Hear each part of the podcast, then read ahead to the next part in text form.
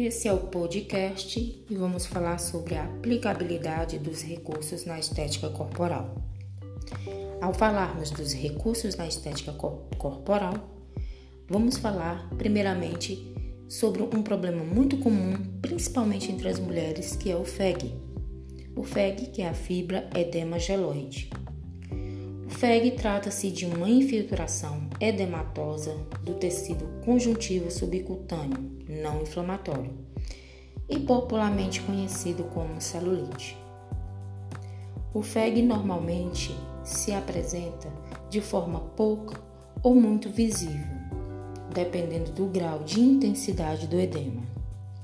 As regiões mais afetadas e mais comuns de se identificar são as regiões interna e externa da coxa, nos joelhos, nos glúteos, braços e região abdominal.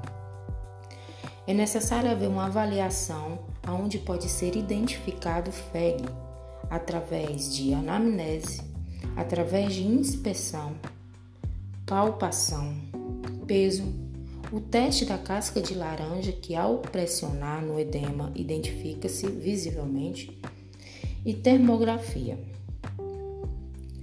Os recursos terapêuticos para a estética corporal utiliza-se de alguns aparelhos que nos quais têm a função principal de tratar o edema e melhorar o aspecto da pele. Um dos tratamentos mais comuns e eficazes para o FEG é o ultrassom.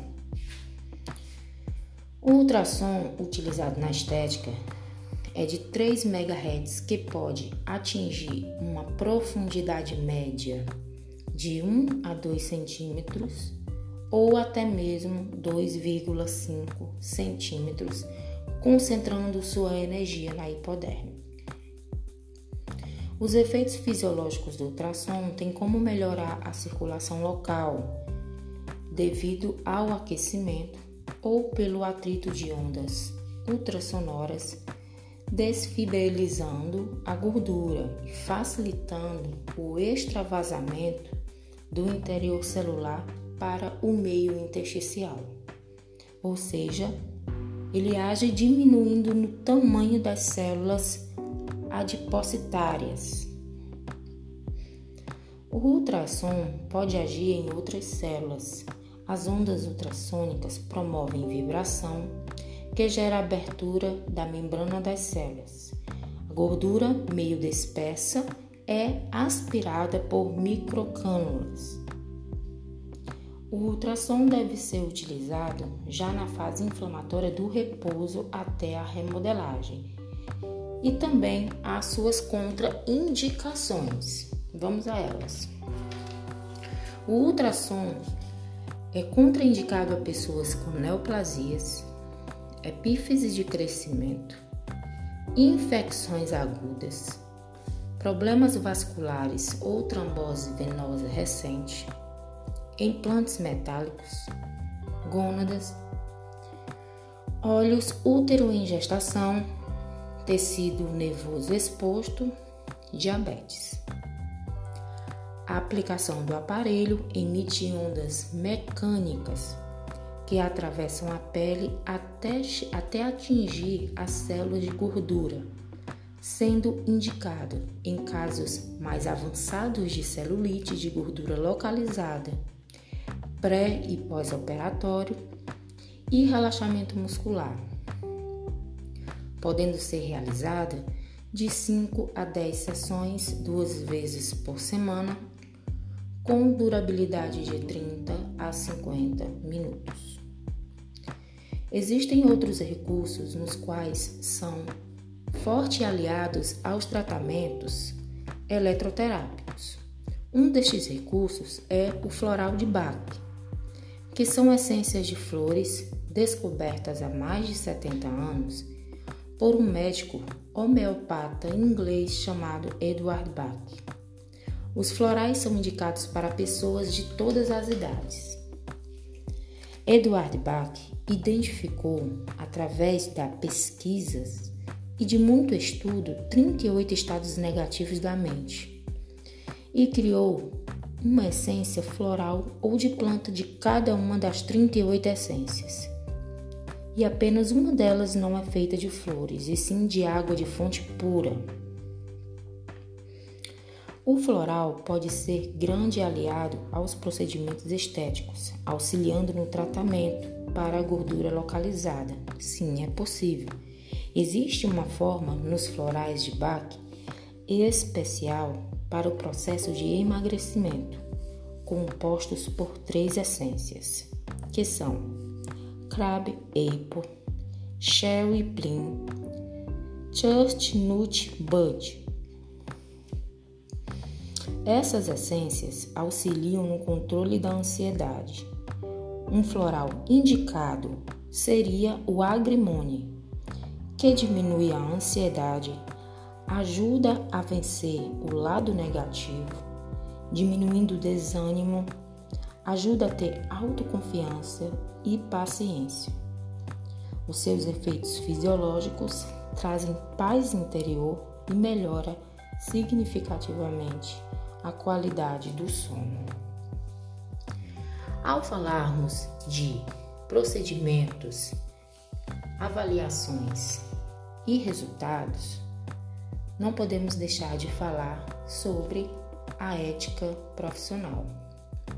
Contudo, a ética é indispensável ao profissional, visto que o fazer que quer dizer respeito à competência para o agir e que diz respeito à conduta profissional, no qual estão interligados. A ética em avaliação, o profissional tem seu primeiro contato com o cliente. Os dados e os anseios do cliente é de extrema importância. A coleta de informações necessárias que analisadas determinam o melhor procedimento a ser realizado, de acordo com o Código de Ética dos Esteticistas. É o seu dever fazer prévia anamnese estética do cliente antes de submetê-lo a qualquer procedimento. No artigo 3, são deveres do esteticista. Um bom profissional deve, além de possuir conhecimentos técnicos e legal acerca dos procedimentos que por ele podem ser realizados, e estar cumprindo rigorosamente os cuidados no tocante à biossegurança, como vestir-se adequadamente, evitar trajes incompatíveis com o ambiente de trabalho, ser educado e gentil com o cliente e as demais pessoas que ali estão. Para que o determinado tratamento seja eficaz e o melhor resultado seja alcançado, o profissional necessita que o cliente lhe dê algumas informações muito importantes. Estas informações não devem ser não devem ser tornadas públicas, visto que toda e qualquer informação compartilhada deve ser respeitada e utilizada exclusivamente para o fim e pelo qual foi revelado. O sigilo é devido por todos que, em razão da sua atividade profissional, tiverem acesso aos dados pessoais do cliente. O dever do sigilo não é apenas ético, mas também é um dever legal. E esse foi o nosso podcast.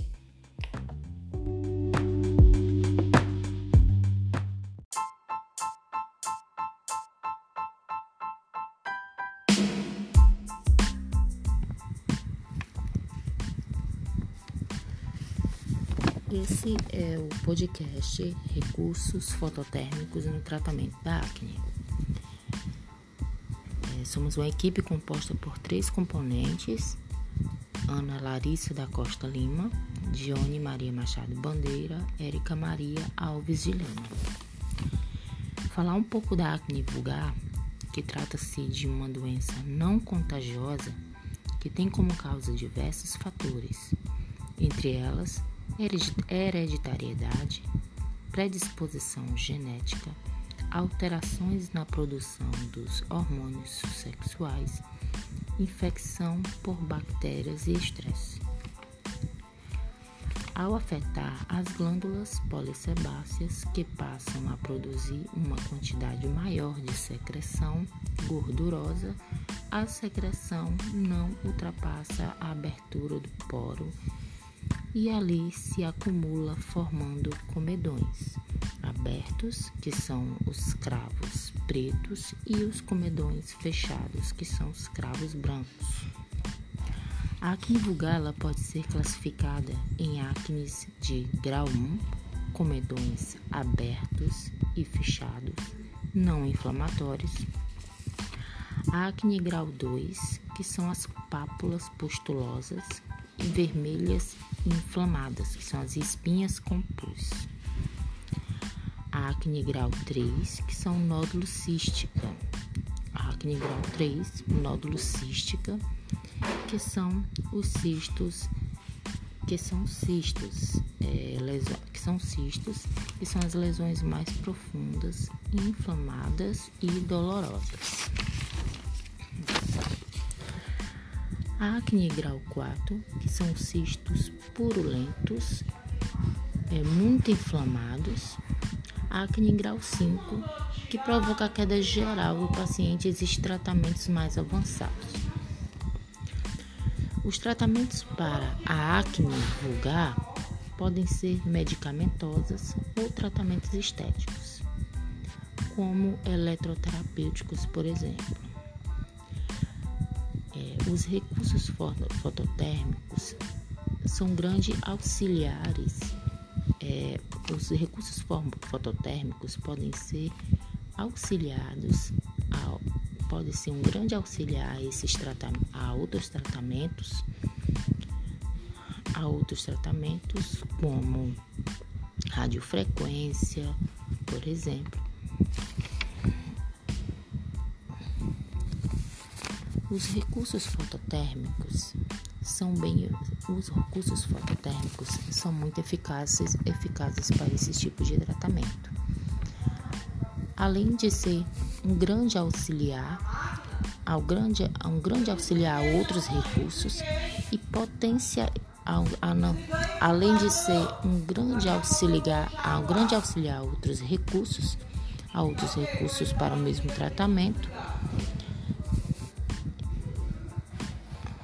Além de ser um grande auxiliar a outros recursos para o mesmo tratamento, também, é, além de auxiliar, ele poten, além de além de ser um recurso muito eficaz, também ele potencializa a outros recursos. A outros recursos. Existem alguns tipos. É, o LED ele apresenta diversos. É, o LED ele apresenta diversos tipos de cores infravermelho, como a luz infravermelha, âmbar,